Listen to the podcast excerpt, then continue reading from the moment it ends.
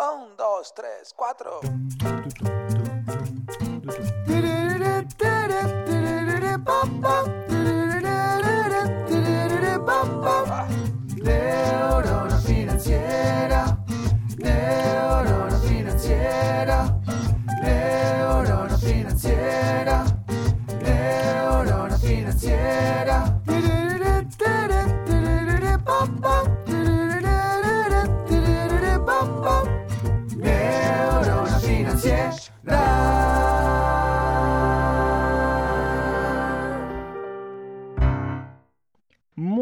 Días, tardes, noches para todos. Bienvenidos a un nuevo episodio del podcast de Neurona Financiera. Mi nombre es Rodrigo Álvarez y como cada semana vamos a charlar de algo relacionado con dinero, con la vida misma, con algo que nos ayude a ser un poquito más felices y que de alguna manera el dinero esté relacionado. Y hoy un episodio súper especial porque tengo una gran invitada. Nos estamos conectando vía satélite en este momento con eh, República Checa. ¿Está bien decir República Checa? República Checa o Chequia. Acá O le Che- dicen Chequia. Chequia. Mira, mientras no le diga Checoslovaquia, está todo. bien. Checoslovaquia todo mal porque nos retrotrae eh, la Guerra Fría con tal República cual. Chequia. Sí, está raro. Chequia. En, en no, es Chequia mejor, solo. ¿no? En Czech inglés Republic. O Eh, Chequia. eh. Es que también le dicen Chequia. Cualquiera de Bueno. los dos. Va. Estamos para allá cerca, cerca de la guerra en este momento, lamentablemente, con una invitada que tengo el honor de, de traer al podcast con mi amiga, reciente amiga, porque en realidad es la primera vez que hablamos así personalmente y no con letritas, que es Sol Navarro. Sol, bienvenida. Ay, muchas gracias por tenerme acá en el podcast. Me siento como que, porque yo, bueno, vos ya sabes esto, pero yo escuchaba tu podcast ahí cuando vivíamos en Argentina, mientras hacía la comida y escuchaba sobre finanzas personales y aprendía tanto, así que, que nada, es como, me encanta esto. Qué bueno. Lo quería decir. No, con Sol nos, nos conocimos porque que estamos. eh, yo entré en una comunidad a hacer un curso y, y yo le contaba hace un ratito de que yo me presenté y dije: Yo tengo un podcast que habla de finanzas personales y ahí saltó Sol. Ah, pará, yo te escuchaba. Y bueno, a partir de ahí eh, yo le empecé a seguir a Sol y descubrí que es una cosa increíble relacionado con, con el mundo de los, de los freelancers. ¿no? Pero ahora nos vamos a meter un poco en ese tema porque la idea es un poco charlar de qué oportunidades hay para aquellas personas que eh, quieren ir por este camino del freelancer, del trabajador independiente, trabajar para afuera, cobrar en euros, dólares, yenes, lo que sea. Nos vamos a meter ahora, pero antes quiero que, que todos conozcamos un poquito más a, a- a Sol. Sol es argentina. eh, charlábamos hace un ratito de que el acento denotaba que no era muy porteña, que en realidad nace en, en Mendoza y después termina en Capital. Y hoy está eh, viviendo, luego de, de recorrer varias, varias capitales, eh, como muchos argentinos, viviendo afuera en República Chequia o Checa. o República. Checa. Sí, que no es un destino muy común para, para nadie. No, en realidad. Bueno, Que ¿para no, no es un destino. ¿cuántos habitantes tiene República. Checa? República Checa, no tengo ni idea. ¿Sabés que ahora que no lo sé? No son muchos. A ver. Eh, Como todo país no de Europa es chico. Es diminuto. Es muy chiquito. Sí.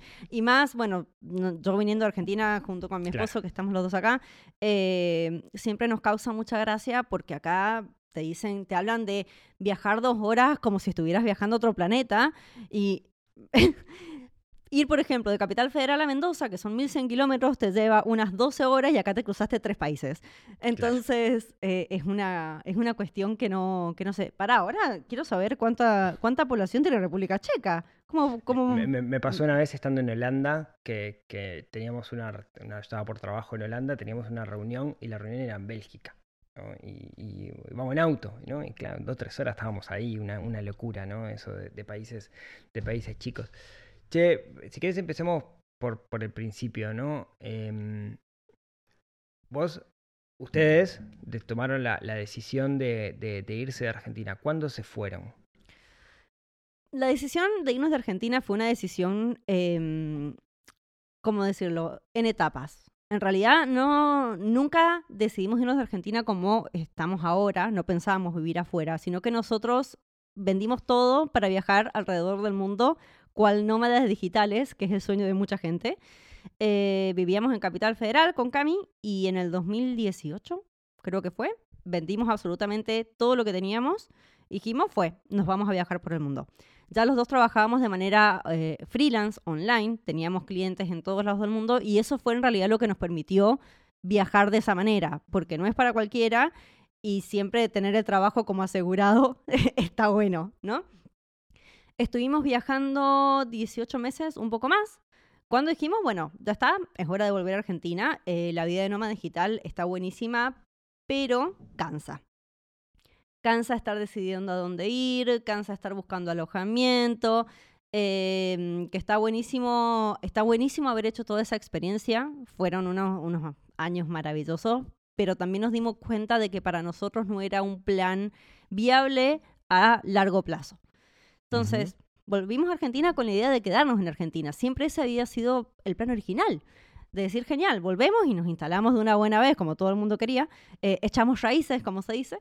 Y justo cuando volvimos para las últimas elecciones presidenciales, ponen el cepo nuevamente en Argentina y nosotros que ganábamos en dólares, ya sabíamos de que no íbamos a poder realizar nada de lo que queríamos en Argentina. Más como monotributistas. Vos sos un monotributista en Argentina y sos un nada. O sea, nunca podés acceder a préstamos, no podés acceder a créditos, ni siquiera te alquilan departamentos ahora, te- según lo que tengo entendido, porque te piden este ah, el coso del sueldo, el comprobante de sueldo, Ujú, y claro. sos monotributista y no lo tenés.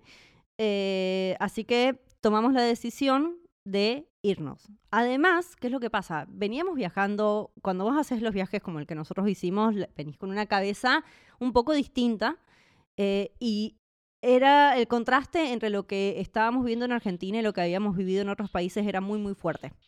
Muy, muy fuerte. ¿Qué pasa? La familia, los amigos, los afectos y mal que mal la cultura, porque estaremos viviendo acá, pero la cultura es argentina, eso pesa. Eh, y fue una decisión eh, difícil de tomar. Sigue siendo difícil, porque cualquier persona que haya, que sea inmigrante te lo va a decir, este, nunca cortás.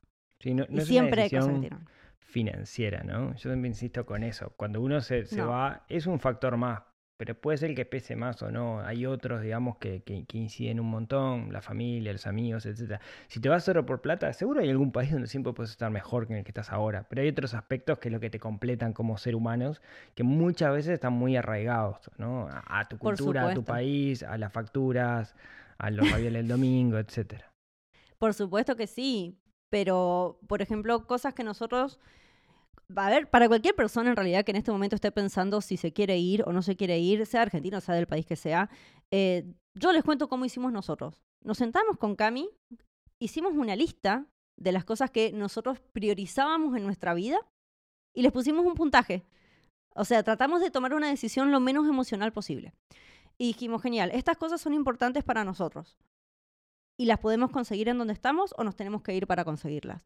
Y eran cosas que, por supuesto, están los afectos y qué sé yo, pero habían cosas que los afectos no te los pueden dar, como por ejemplo la seguridad de poder salir a la calle y caminar, cosa que para mí, es, a mí en lo personal era muy importante y en Argentina eso no, no se tiene, por lo menos no en. Capital Federal. Eh, la, la cuestión de decir, genial, nos vamos a poder proyectar en algún momento estando acá en Argentina, para nosotros es importante, es decir, qué sé yo, comprar una casa o no tener que estar eh, midiendo cada una de las cositas que hacemos, porque esto tenemos que pagar impuestos, no tenemos que pagar impuestos, el no vivir con bronca fue algo muy importante para nosotros. En Argentina veíamos que toda la gente estaba muy enojada, está muy enojada con razones. eh, No, no, no estoy diciendo que no hay razón para no estar mal, pero se respira todo esto, es, como, una, como una sensación muy extraña estar ahí.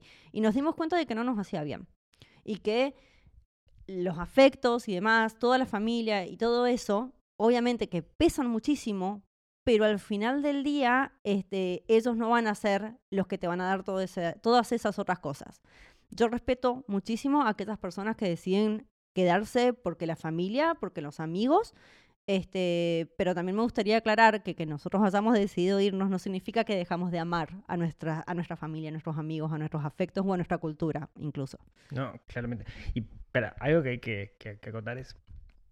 Es increíble cómo han mejorado los medios de comunicación, ¿no? Perdón. Eh, Yo mi, mi primer viaje hacia otro país fue en el 2003, vos eras muy chiquita. Eh, fue mi primer viaje de, de trabajo y, y tenía un celular y hacer una llamada internacional por celular era dejaba el, el sueldo entero. Eh, estaba relativamente cerca, pero olvídate de moverme los fines de semana como para, para venir, porque los vuelos de avión eran muchísimo más caros y mail era la herramienta y olvídate videollamada, olvídate de audio, olvídate. Hoy, no sé, yo tengo una amiga que es americana, que norteamericana, que vive acá en, en Uruguay y el otro día estábamos acá en casa y le pasaba algo, dije, ¿para qué llamo a mi hermana? Y estaba hablando con la hermana que vive en Arizona, preguntándole no sé qué, como si estuviera al lado, ¿no? Creo que, que ha ha evolucionado muchísimo y el, e- ese, ese, ese hilo que nos conduce con el resto de las personas está un poquito más ancho, me parece, porque vos seguís hablando de repente con tu familia todos los días a pesar de estar lejos, ¿no?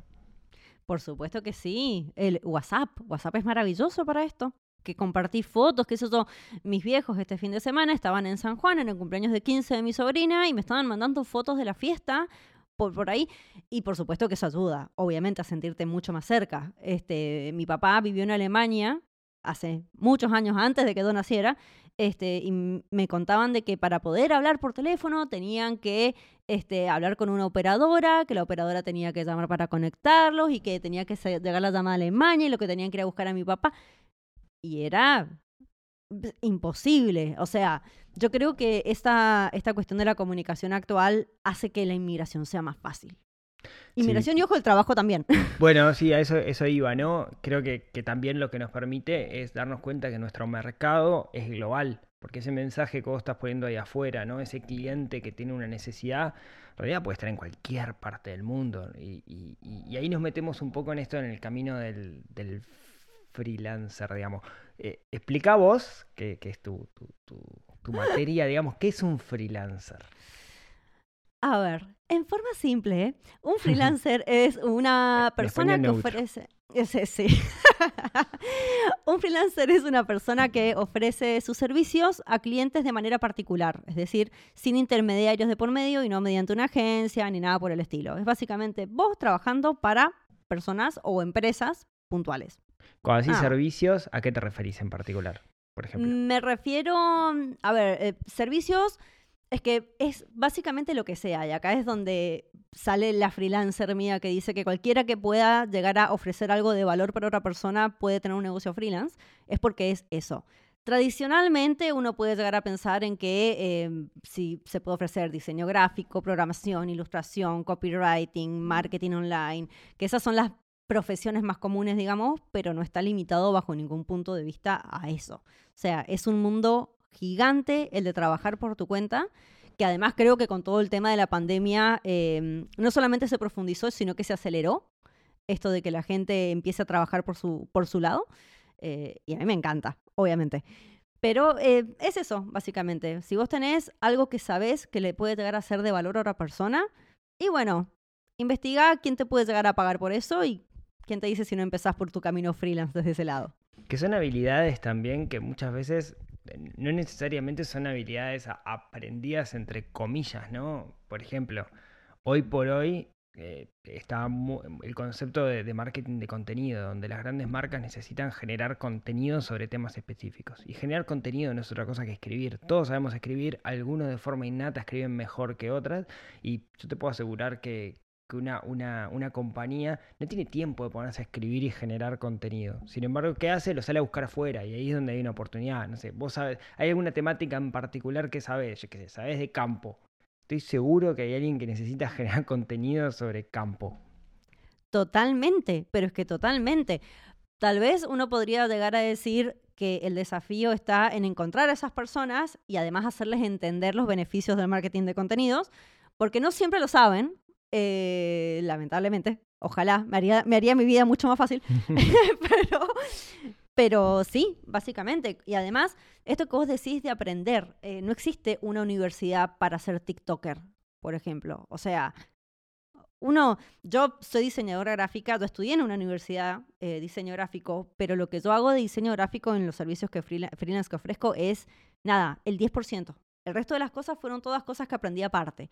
Entonces, está bueno además, me parece de que ser freelancer medio como que nivela mucho eh, todo este tema de tenés que ir a estudiar, no tenés que ir a estudiar, eh, porque ahora existe Internet y podés aprender lo que quieras ahí. Y podés llegar a un montón de gente que de otra manera no llegarías. eh, y es un mundo lleno de posibilidades y está ahí para el que lo quiera agarrar. O sea, para el que se lo quiera aprovechar. No hay una barrera de entrada. Y eso me parece bárbaro. Sí, hablar. Ahora, hay como varios caminos, ¿no? Vos decías, me busco ese cliente, lo convenzo de que hay que ir por el lado del marketing de contenidos, o que hay que hacer TikTok, o que tiene que hacer Reel de Instagram, que es mi habilidad, porque yo aprendí a hacer esa habilidad, porque lo hice en un curso corto, porque lo vi en YouTube o lo que sea. Y puedo ir y golpearle la puerta, ¿no? Decir, hola, mirá, este, y ahí, acá un, un consejo para todo el mundo, ¿no? Es, en vez de ir y decir, hola, quiero hacer esto, no, hacelo y mostrárselo, ¿no? Es, mirá, eh, esto le haría bien a tu negocio, ¿no? Y se lo mostrás. Y que de repente invertís dos horas en, en desarrollar un contenido y le mostrás cómo ese contenido eh, es de valor, eh, eso tiene como mucha chance, pero ahí te- tenés que salir a venderte de cierta manera, ¿no? Ese, ese es un camino.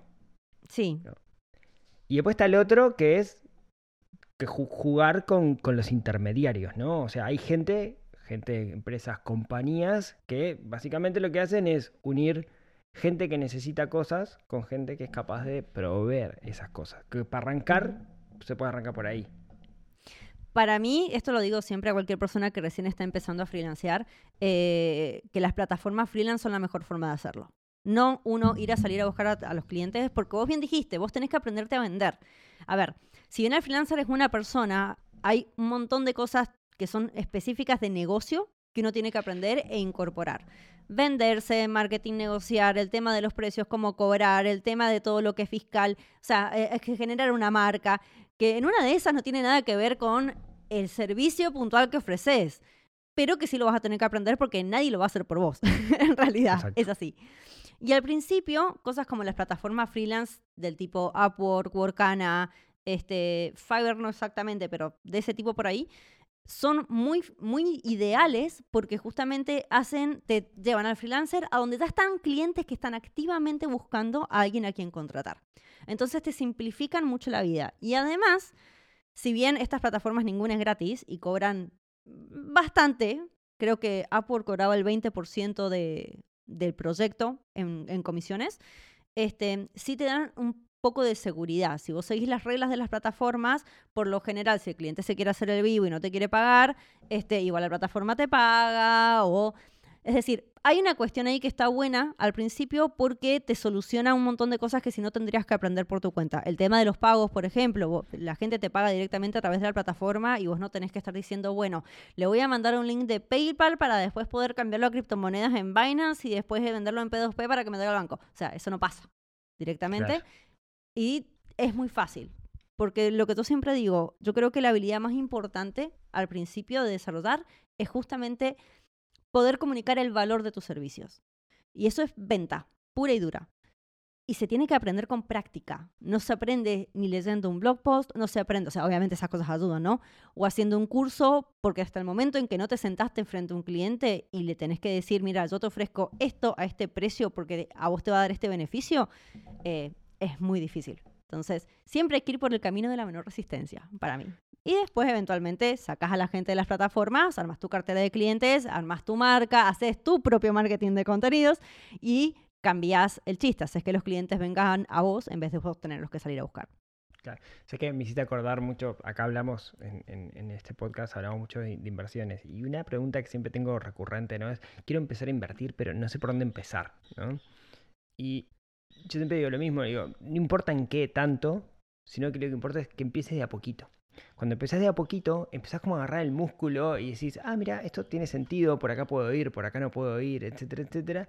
Y después te empieza a gustar y te metes más, ¿no? Acá es una cosa por el estilo. No es, deja tu trabajo hoy de relación de dependencia y dedicate a ser un freelancer que te va a ir súper bien, porque siempre alguien conoce un amigo de un amigo de un amigo que escribe y le va súper bien o hace diseño gráfico, ¿no? Como, es como el tema del Bitcoin, ¿no? Bueno, si todo el mundo conoce a alguien que hizo mucha plata con Bitcoin, entonces yo también lo voy a hacer.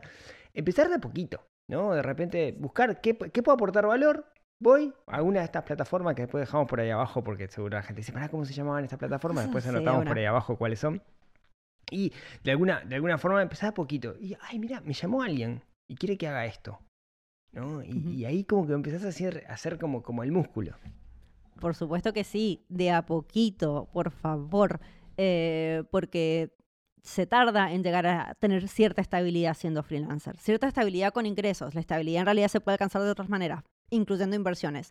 Pero el, el- sí, por favor, siempre cada vez que viene alguien y me dice, ay, renuncié a mi trabajo este, y ahora voy a hacer freelance. Ah, bueno, ¿y, y qué ofreces? ¿Cuál es tu nicho? Ah, no sé. Y- Nada, vos, vos sabés que esa persona en dos meses está en una oficina de nuevo.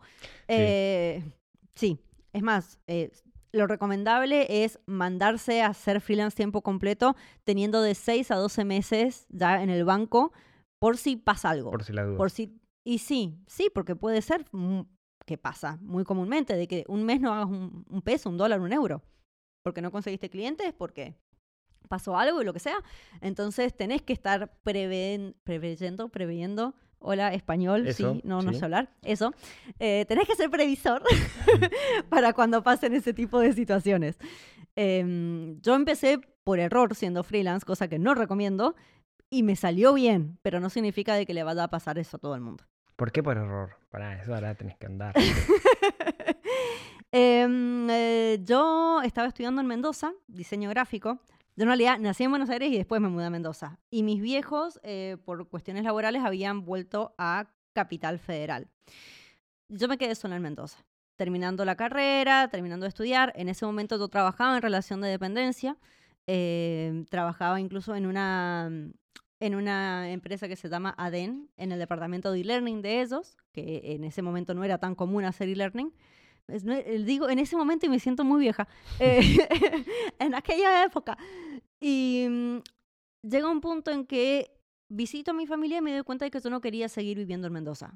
Que me quería ir a Capital Federal porque siempre te dicen de que no, de que las verdaderas oportunidades están en Capital Federal. Cualquier argentino que viene al interior me va a entender cuando digo esto. Eh, que te dicen de que tenés más chances de ganar más plata, de que esto y que lo otro. En Mendoza, como diseño gráfico, eh, las, las- siempre terminas trabajando en alguna bodega y no hay muchísimas más opciones. Trapiche y listo. Sí, tal cual. Eh, y en ese momento trabajar para el exterior no era algo tan común. Entonces me voy a Capital Federal con toda la ilusión de una pueblerina que dice, acá me vengo a hacer la América. Empiezo a mandar eh, currículums absolutamente todos lados. Vivía leyendo clasificados, que esto y que lo otro, y no conseguía trabajo. O me llamaban y me ofrecían plata que no me alcanzaba ni para vivir debajo del puente. O sea, para eso, no, al pedo. Y en un momento digo, me la mandé viniéndome a Capital Federal. O sea, ¿qué hago acá? Me voy a ir a estudiar afuera, dije. Me voy a hacer un máster en algún otro país, porque siempre la excusa para viajar, cuando no. Eh, y empecé investigando becas. Y encontré una en eh, Milán, en el Politécnico de Milán, que era para hacer un máster, no me acuerdo en qué cuestión del diseño ya.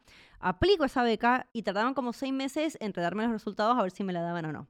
Y en ese momento yo dije, si a mí me llegan a dar la beca, los pesos argentinos no me sirven ni de papel higiénico. Tengo que ganar dólares o euros. Así que hice lo más obvio del mundo. Abrí Google y escribí cómo ganar dólares online. Y me aparecieron las plataformas freelance como primeros Que resultados. Hábilmente tienen es- esas palabras para que las encuentren. ¿no? Lógico. Eh, lógicamente. Me hice cuentas ahí, empecé a conseguir clientes.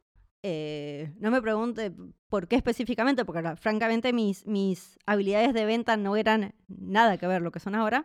Pero empecé a trabajar bien y por hora. O sea, empecé a cobrar cobrando 30 dólares la hora, me acuerdo. Nunca nadie me dijo si era caro si era barato. O sea, ni siquiera pensé en eso. Y de repente empecé a tener muchos clientes, muchos clientes y eh, ganar miles de dólares al mes. Y dije, en mi vida vuelvo a trabajar en un estudio de diseño. Olvídate. En dos, tres meses hice más de todo lo que había trabajado alguna vez en Mendoza. eh, y no hubo, no hubo vuelta atrás. Y en este momento yo soy una persona incontratable. ya no puedo volver a trabajar en una a, la, oficina. a la relación de, de dependencia. Sí, No. para, como, como decías, ¿no? Tampoco transmitir esa idea de es hacer tres clics y ya tenés cientos de clientes. Sí No. es una necesidad que para una corporación una corporación cuando necesita cosas puntuales, es muchísimo más fácil subcontratarlo afuera que contratar a un empleado, lidiar con el empleado, ponerlo en planilla, eh, este, eh, y, y más de repente para un país en Europa que hacer, e- Europa, Estados Unidos, que tener a alguien- un empleado le sale mucho más caro, para ellos esos 30 dólares la hora es, es, es- es un regalo en cierta manera. Es un ¿no? regalo. Después, obviamente, cuando me di cuenta de que era un regalo, empecé a subir los precios. Pero en ese momento, para mí, como argentina, era como, ¡wow! ¡Cuánta plata! No era tanta plata, pero para mí lo era, era guasa cantidad de plata. Está- Igual, pero no, Este- no estamos hablando hace 20 años, ¿no? Estamos hablando hace 5 años. 10. 10. Ah, sí. O sea, Eras muy 10. chica. Tenías Tenía- 14. No, No, no dice- ay, gracias. la Ojalá hubiera tenido 14. No, hace 10 años tenía 26. Che, dijiste algo así al pasar que me parece fundamental, ¿no? Que capaz que alguien escucha esto y dice, pa, qué bueno esto de ser freelancer. Bueno, voy a entrar a la plataforma y hago copywriting, hago diseño gráfico, te pinto tu casa, este, te pinto un cuadro, te hago un NFT con un mono y todo eso. Y vos dijiste una palabra que me parece brutal, que es la palabra nicho. Nicho, y suenan Los Ángeles ahí detrás. Ah, Nicho. Sí, Nicho, Nicho, Nicho. Y es algo que incluso me, me carga la gente, nosotros con Wanderlancers, que es donde enseñamos a, a hacer esto, la gente me carga de la cantidad de veces que yo repito la palabra nicho. Eh, porque suena contraproducente, pero el freelancer que gana es aquel que se especializa en algo y no el que ofrece absolutamente de todo. El que ofrece de todo compite con un montón de gente y nunca se especializa en nada, nunca es realmente bueno en lo que hace. Entonces, la única ventaja competitiva que tiene es el precio. Y es por eso que después te encontrás freelancers que dicen, pero acá la gente te paga dos pesos. ¿Y qué estás ofreciendo? Y yo te ofrezco edición de podcast, te ofrezco diseño de logotipos, te ofrezco hacerte WordPress, te ofrezco... Bueno, pero ¿qué? Y a mí me ha pasado como clienta, porque yo también contrato freelancers, incluso cuando hacíamos el podcast, contratamos, contraté un editor, me acuerdo, yo estaba buscando un editor y busqué en plataforma freelance. Y me acuerdo que me manda, era, era como muy específico lo que yo buscaba. Yo decía, mira, yo tengo un podcast, este es el link, lo puedes escuchar acá, necesito un editor, necesito a alguien que tenga experiencia editando podcast. Punto, es todo lo que quiero. Y me, me escribe nadie, alguien que aplicaba y me decía, yo te ofrezco también una lista sarta de cosas, diseño web, diseño de marcas, te ofrezco redes sociales, community manager, qué, qué sé yo. Podcast, bien, gracias, o sea, ni se lo mencionaba. Y le escribo, le escribo pero de buena onda, diciéndole, che, mira, este, no quiero trabajar con vos porque no me estás diciendo lo que yo quiero. Te lo estoy diciendo de buena onda como cliente. Si vos realmente querés conseguir un cliente, tenés que ser muy específico en lo que decís. Y el flaco me responde, ah, bueno, andate a la mierda. Así, con esas palabras. Y yo me quedé como, bueno, ok, está bien. Y nunca más dije nada. Pero sí, a ver, eh, ser nicho, hacer nicho y especializarse siempre es la mejor forma de ganar más plata. Y lo puedo decir con mi ejemplo, que yo empecé siendo una diseñadora gráfica generalista, como se le dice, eh, que ofrecía de todo, todo lo que yo sabía hacer, desde diseño de logo, ilustración, marca, qué sé yo, que bla, que bla, que bla. Y sí, me contrataban.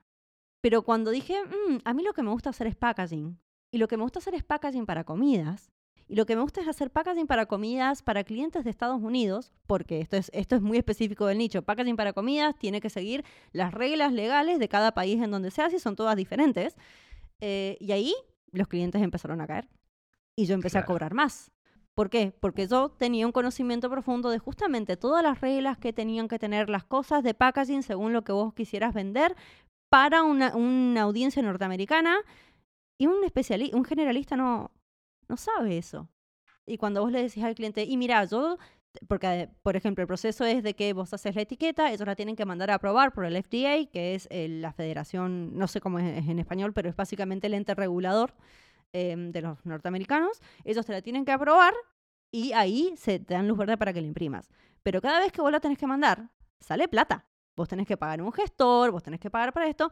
Y cuando yo le digo, mira, yo te voy a ahorrar toda esta cantidad de plata porque la primer etiqueta que demandes ya va a estar en lo correcto en las reglas. Ah, ¿en serio te dicen? Y empezás a justamente vender tus servicios, pero desde un punto de vista del especialista. Que está bien, no es algo que un- una, una persona que está recién empezando tal vez sepa, pero siempre está bueno decir, bueno, ok, yo empiezo haciendo esto, pero voy a apuntar a este nicho. A este nicho porque me gusta, que siempre está bueno. Puede ser un nicho que este, no sé, vos tenés un hobby y de repente te das cuenta de que las personas que son parte de ese hobby tienen necesidad del servicio que vos estás ofreciendo, entonces decís, y voy a ir apuntando a esto. Lo estoy simplificando, no todo nicho es viable, lamentablemente, Tiene, que ser, Eh, tiene que ser la intersección entre que haya necesidad, ¿no? Y- Este, y que haya plata, que es decir, plata. siempre digo, en realidad cualquier tipo de negocio, esto no se, no se limita a ser freelancer, pero para que un negocio tenga éxito, tiene que haber una necesidad de una audiencia específica y que esa audiencia específica tenga la capacidad y la intención de pagar por tu solución. Si no están esas cosas, eh, no hay negocio. Si falta una de las patas, no es viable, lamentablemente. Qué lindo.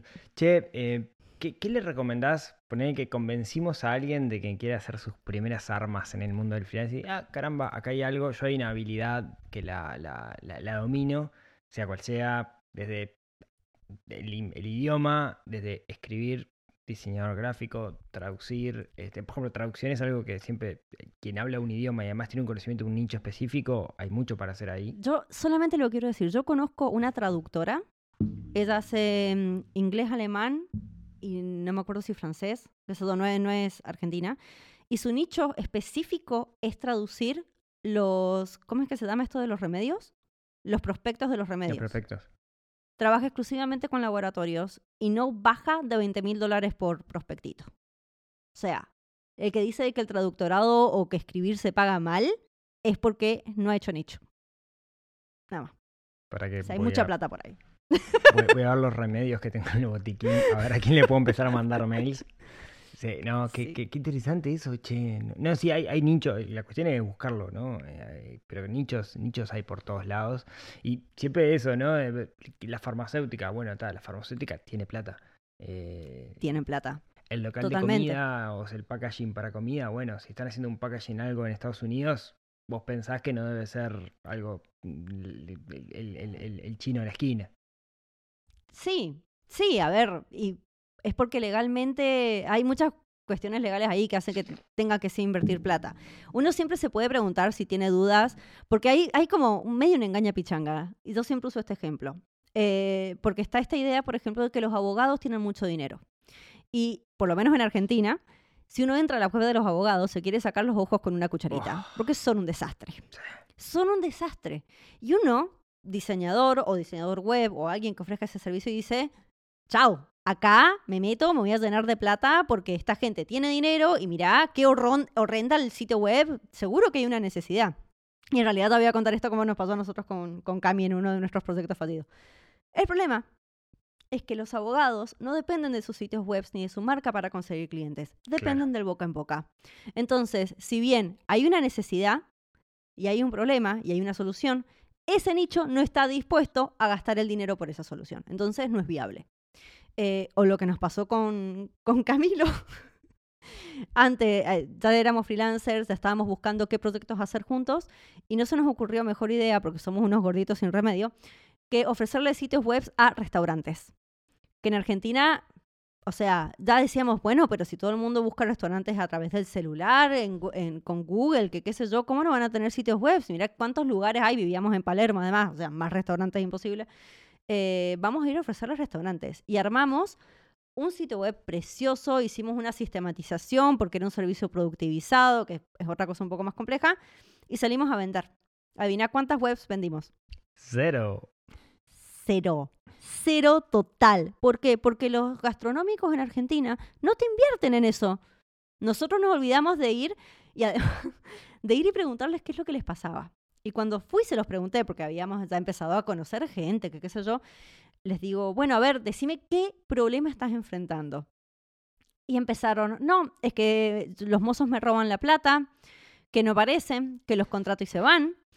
Y terminó uno respondiéndome por mail, que espero que esto se pueda decir en público. Dice, no, mira, mi mayor problema es que entré esta mañana al restaurante y encontré al cocinero teniendo relaciones con la camarera encima de la mesa.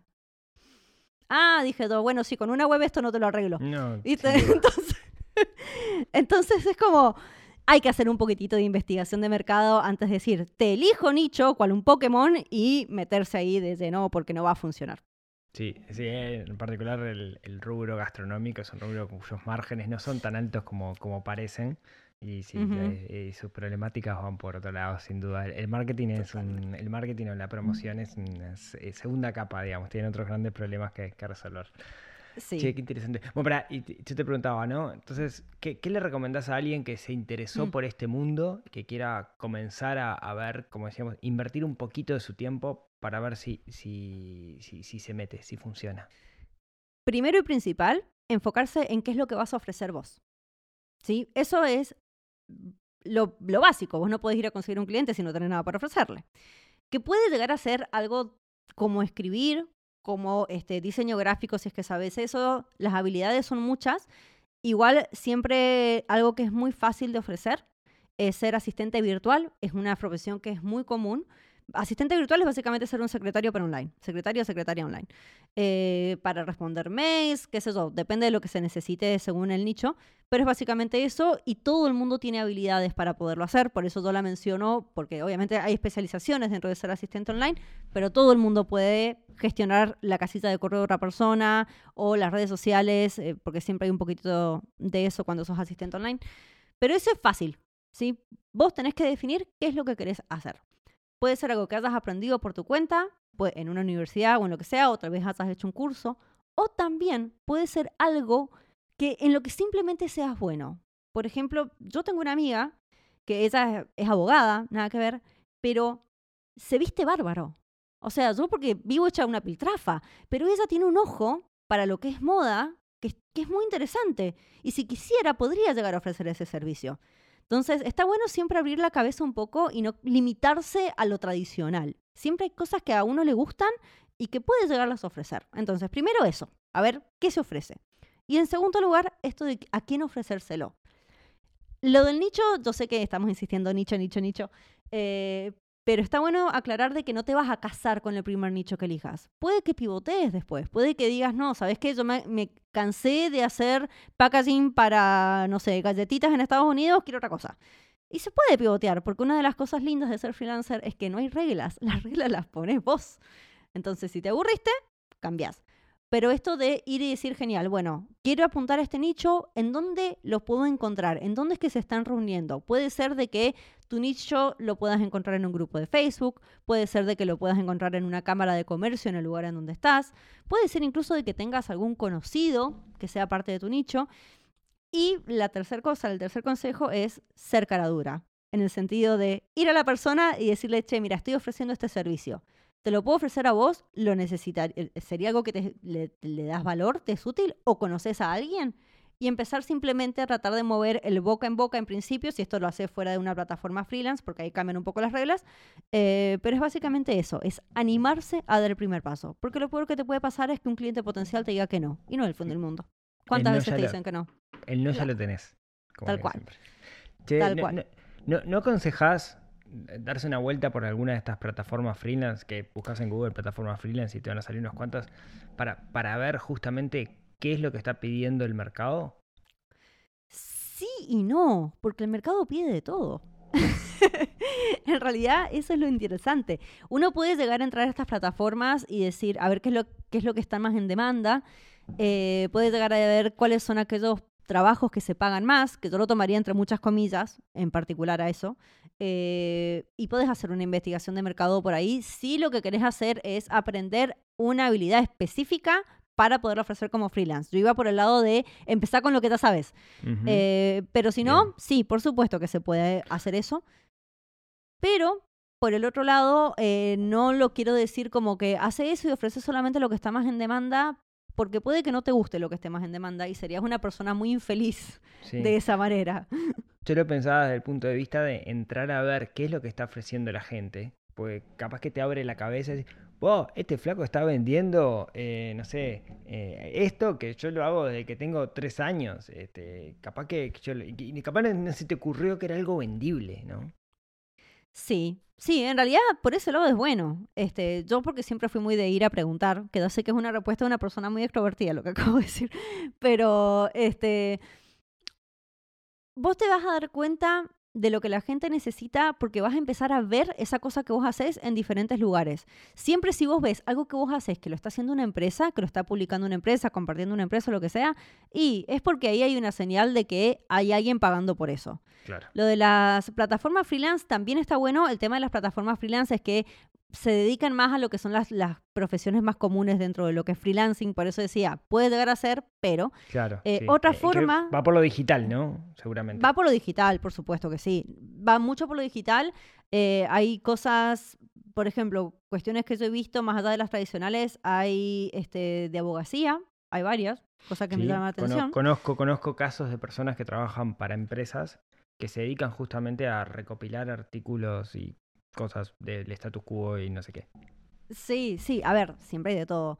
Em, la otra que se puede llegar a hacer también es googlear cosas relacionadas a aquello que querés ofrecer. Y si empiezan a aparecer blogs, si empiezan a aparecer otros profesionales que lo ofrecen, eh, es señal de que también hay plata por ese lado.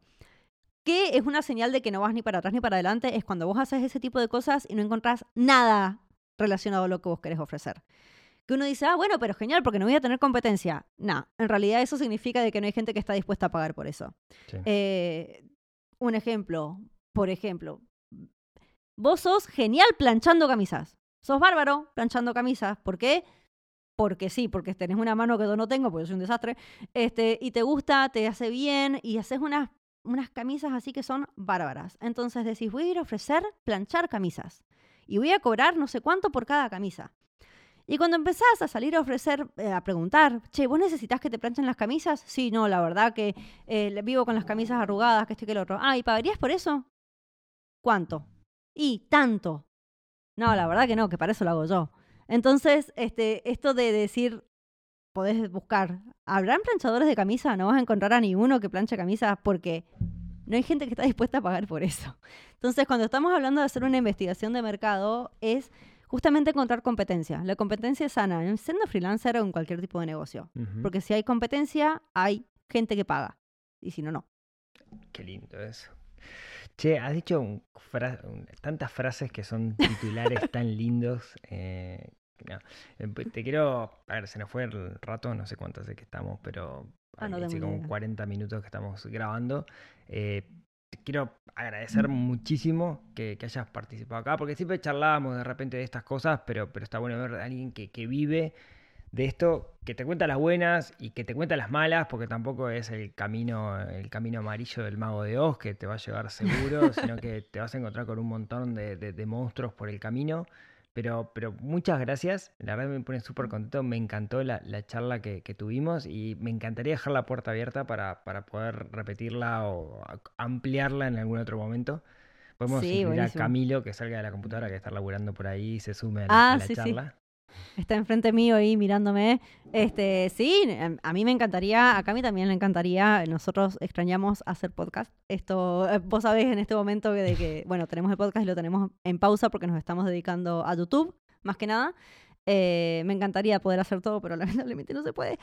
Pero sí, este, de, de seguir hablando en profundidad, a ver, todo lo que dije ha sido toda- bastante superficial, como cualquier cosa que sea en negocios, este, siempre se puede profundizar mucho más. Eh, así que sí, me encantaría. Si querés otra oportunidad, Pero igual, de- eh, igual comentar que ustedes han generado mucho contenido y se han posicionado muy bien Sí. en el mundo de, de los, de, de esto de cómo ser freelancer.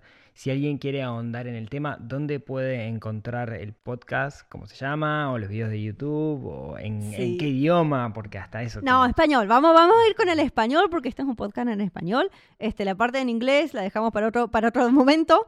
Este, es muy nueva la parte en inglés, así que mejor Pará, que no igual te digo que te, te envidio profundamente la capacidad que te- de la fluidez que tenés en los podcasts, en, en el- en los videos en inglés. Yo- yo- si hiciera lo mismo, estaría ocho horas para grabar el video y después editaría y me quedarían Perdóname, segundos. ¿qué te hace pensar de que tú no estoy ocho horas para grabar el video? La, la magia de la YouTube. magia de la edición. Claro. No, en español. En español nos pueden encontrar en wanderlancers.com, W-A-N-D-E-R-L-A-N-C-E-R-S.com. Yo dejo el porque, link porque ah, es más fácil por ahí abajo. Sí, por Dios, porque programa. Suena muy lindo el nombre, es más largo.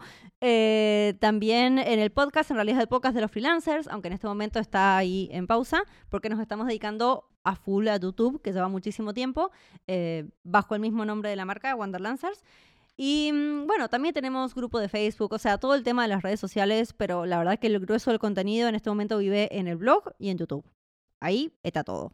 Sí, y ahí, digamos, esto que hablamos nosotros me parece que es una, una, una capita de pintura como muy chiquita eh, eh, en función de todo lo que hablamos. Yo hace un tiempo escribí una guía, me acuerdo que era cómo, cómo aumentar nuestros ingresos, ¿no? Entonces iba como, como armando la, historia de, bueno, eh, depende de dónde estamos parados, cómo podemos aumentar nuestros ingresos y hay una parte, digamos, que es, que es justamente la parte de, freelancer, no, como foco, digamos, sino como, como un adicional y, y ahí me basé mucho, de hecho no lo puse en los créditos, pero me basé muchas cosas que escuché en, en- en su podcast, así que muchas gracias por eso les robé contenido, quiero que sepan. ¿Te parece? en Aprendí este de mundo ustedes, online. aprendí de ustedes y eso lo volqué eh, en, en- en ese. No, pero nada, es simplemente alguna lista de algunos, de algunos sitios, etcétera. Muchas gracias por eso, porque creo que están ayudando a, a muchísimas personas a que se animen a este camino. Que, como decíamos al principio, eh, ¿cómo, cómo fue que dijiste vos? La regla en el mundo de los freelancers es que vos pones las reglas.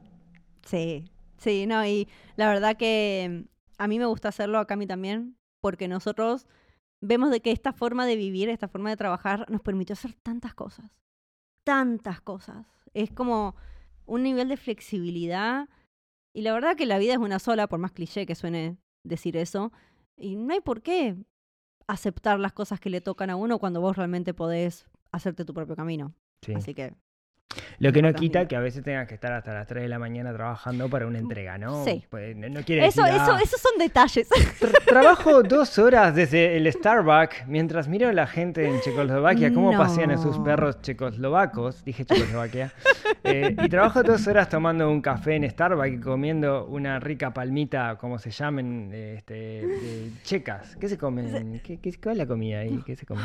Ya me fuimos a la mierda, pero... Em, eso, lo de todo es que la comida checa no es muy rica. Eh, ¿La cerveza? Sí, la cerveza te la aplaudo de pie. Acá eh, es el país que más toma cerveza per cápita, creo, en el mundo. serio? Sí, y es barata y es rica. Pero la comida, la comida, la comida deja cosa que desear. Mm, Así que, y bueno. francamente tampoco te puedo pronunciar los platos checos, porque la razón por la cual no hay, mucha, no hay muchos inmigrantes en Chequia es porque se habla el idioma checo, y el idioma checo es un asco. Ni siquiera Para- puedo pronunciar la casa en la que vivo. ¿En inglés te entienden, digamos? ¿Son bilingües tipo Holanda? O Ah, no, no te quieren hablar en inglés. La gente más joven sí, la gente más vieja, no, olvídate. Nosotros para, para poder haber hecho todos los trámites que hicimos tuvimos que contratar un gestor que hablara español checo porque si no, para atrás. Sí.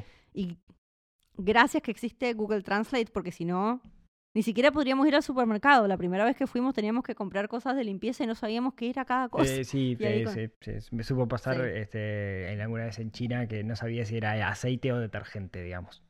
Tal cual, exactamente. Así que es por eso que pocos inmigrantes. Los, los checos son, es una, es difícil quererte incorporar, pero sí hay un montón de inmigrantes de cualquier manera. Es una, yo vivo en Praga, más turístico imposible, así que sí hay muchas cosas en inglés también. Pero digamos de que uno si se queda acá tiene que aprender a hablar el idioma tarde o temprano. Sí. Che, pará, ya que estamos terminando y ya que esto es una charla de amigos de toda la vida, eh, están a mil kilómetros de Ucrania, más o menos ustedes. Sí. ¿Cómo- cómo- en este momento que estamos grabando esto, esto lo pueden escuchar cuando quieran, pero estamos grabando a un par de semanas de que comenzó la, la guerra o la invasión de Rusia a Ucrania. Eh, ustedes que están cerca, ¿cómo lo están viviendo en este momento? Eh, es muy subjetivo. eh, mi respuesta va a ser muy subjetiva, porque lo estoy viendo como un inmigrante que además no habla el idioma y que soy latinoamericana, por lo que mi conocimiento geopolítico de todo lo Mm. que está pasando es bastante limitado. Eh, acá en lo que se respira en República Checa es que hay un montón de protestas en contra, incluso la semana pasada terminamos de casualidad en una, intento ir a la parada del, del tram, eh, cuando Zelensky estaba dando un discurso en vivo. Eh, fue muy impresionante ver a toda la gente en silencio, eran miles de personas en la calle principal de, de- Praga este, escuchándolo. Y hay mucho movimiento en cuanto a los refugiados. Acá los checos están con las puertas 100% abiertas para los ucranianos. Como te comentaba antes, hay gente que los fines de semana se va en el auto hasta el límite eh, a Polonia a levantar ucranianos para traérselos a República Checa y alojarlos en sus casas, que es impresionante eso para mí. Y a lo que es a nivel de lo que se vive en si hay en cualquier momento se nos cae una bomba o no, la actitud es, mira, si te llega a caer una bomba acá, no importa en qué lugar del mundo estés, porque significa que es la Tercera Guerra Mundial y que seguramente la vas a pasar mal. Sí. Entonces, la gente está muy así. Nosotros en lo personal estamos obviamente con los ojos y los oídos muy parados para ver qué es lo que pasa, eh, porque yo creo que uno nunca sabe qué es lo que hace en esas situaciones, pero siempre está con un plan B. Pero, mal que mal, por ahora estamos acá, no pasa nada, y así esperemos que siga, que se solucione rápido este conflicto, porque yo creo que no le hace bien a nadie.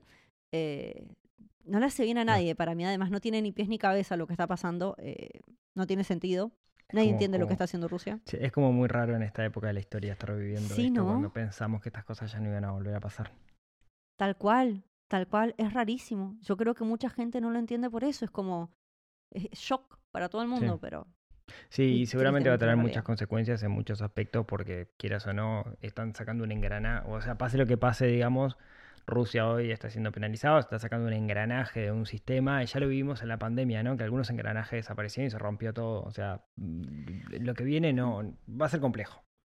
Va a ser muy complejo. Además, es sabido de que Rusia no, no puede volver atrás. Incluso si mañana Putin dice, me, me voy de Ucrania con todas las tropas, ya está. O Sí. sea, las consecuencias para Rusia son, son muy, muy, muy, muy serias.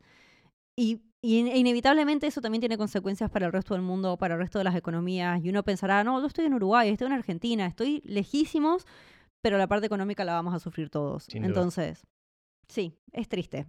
Al final del día es triste lo que está pasando. Y volvemos al punto de partida que es, siendo un freelancer, tenés al menos la libertad de elegir para quién puedes trabajar y salir a buscar a esa persona. Es que por supuesto, o sea, yo no quiero ser alarmista y decir, uy, nos tenemos que ir de acá, pero en el caso de que nos tengamos que sacar de acá, igual tengo trabajo. Claro. Entonces, que eso es algo que es in- invaluable para mí. Sol, muchísimas gracias por, por acompañarme en esta tarde de Chequia, o como se diga. Eh, mañana mañana de, de Uruguay. Me encantó esta charla, pero me encantó, me encantó, me encantó. Y ojalá podamos volver a, a repetir. Me encantaría. Gracias a vos por invitarme. Este, ya insisto, es como, ay, qué lindo salir en una nueva financiera. Gracias a vos por invitarme, por darme la oportunidad de compartir las cosas que sé con tu audiencia. Eh, espero también que les sea útil eh, a todos los que los que nos están escuchando. Y obviamente, vuelvo a repetir, nos pueden encontrar cualquiera que tenga dudas más sobre ser freelancing, que me contacte, me manda un privado por Instagram, por donde sea, y yo siempre estoy ahí respondiendo. Así que gracias, gracias por darme la oportunidad también de estar acá. No, muchas gracias a vos. Y muchas gracias a todos los que se quedaron hasta acá escuchando esta charla de viejos amigos que se acaban de, de conocer. Eh, como siempre, si tienen ganas, nos vemos, nos hablamos, nos escuchamos el próximo miércoles en otro episodio que ayude a desarrollar esa neurona financiera que tenemos un poquito dormido y que tenemos que despertar para, por ejemplo, ser freelancer. Les mando un abrazo y nos vemos el próximo miércoles. Chau, chau.